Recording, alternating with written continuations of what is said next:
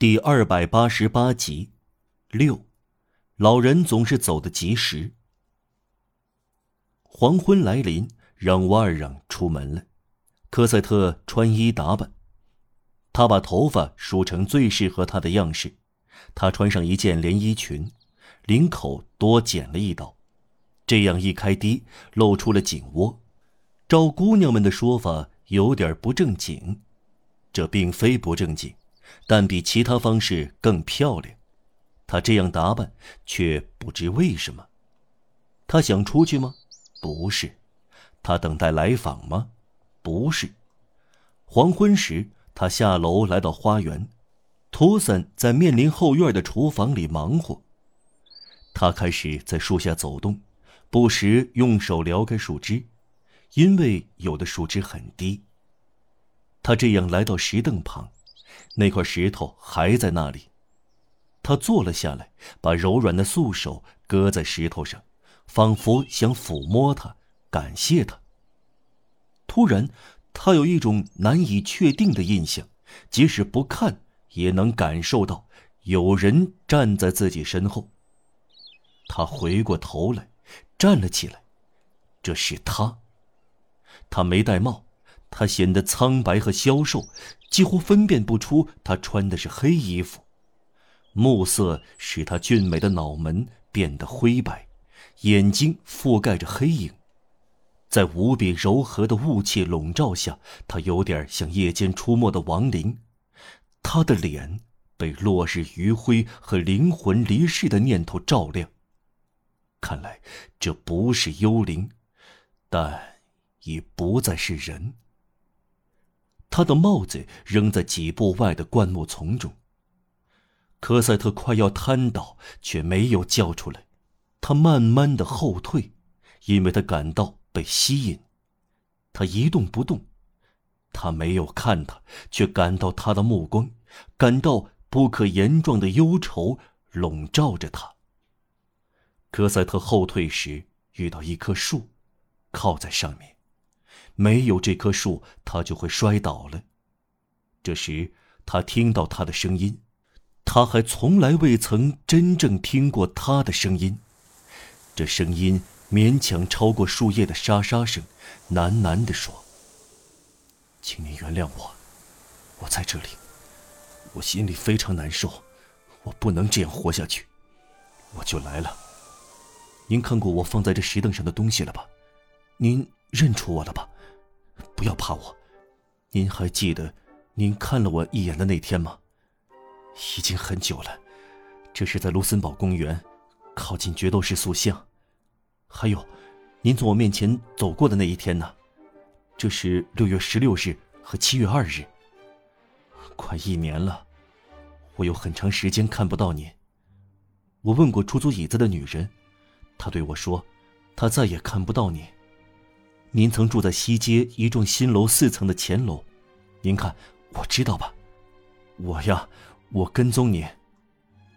我要干什么呢？后来您消失不见了。有一次，我在奥泰翁的柱廊下看报，似乎看到您走过，我奔过去，但不是。这个女人的帽子像您的。夜里，我来到这里。别害怕，没有人看见我。来就近看您的窗户，我轻轻走过，不让您听见，因为您也许会害怕。那天晚上，我站在您背后，您回过身来，我逃走了。有一次，我听到您唱歌，我很幸福，我透过护窗板听您唱歌，这使您不快吗？这不会使您不快，不会，是吗？您看。您是我的天使，让我来待一会儿吧。我相信，我快死了。您知道就好了。我呀，我崇拜您，请您原谅我对您说话。我不知道我对您说什么，我也许让您生气。我让您生气吗？哦。科赛特身子一软，仿佛要死过去。他抓住他，他倒了下去。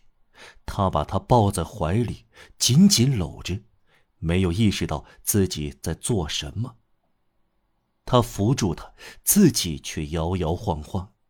他觉得脑袋里仿佛充满了烟，闪电从他眉宇间掠过。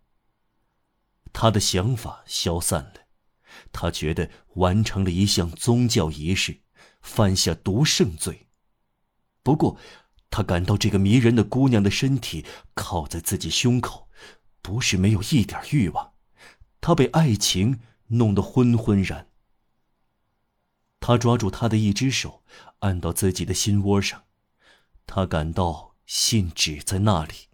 他嗫嚅着说：“你爱我喽。”他回答的非常低，只是一股气息，几乎听不清。